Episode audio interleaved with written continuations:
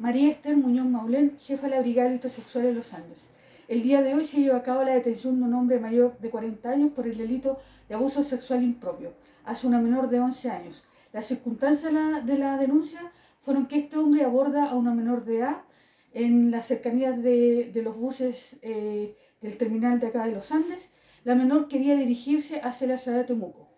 El hombre la lleva a un motel donde quiere abusar de la menor. La menor eh, huye del lugar y hace la denuncia respectiva donde el fiscal de turno Raúl Ochoa solicita la presencia de la Brigada Especializada de Delitos Sexuales de los Andes, donde los oficiales policiales, producto del trabajo investigativo, dan con la, eh, la identidad del imputado, siendo detenido en horas de la madrugada.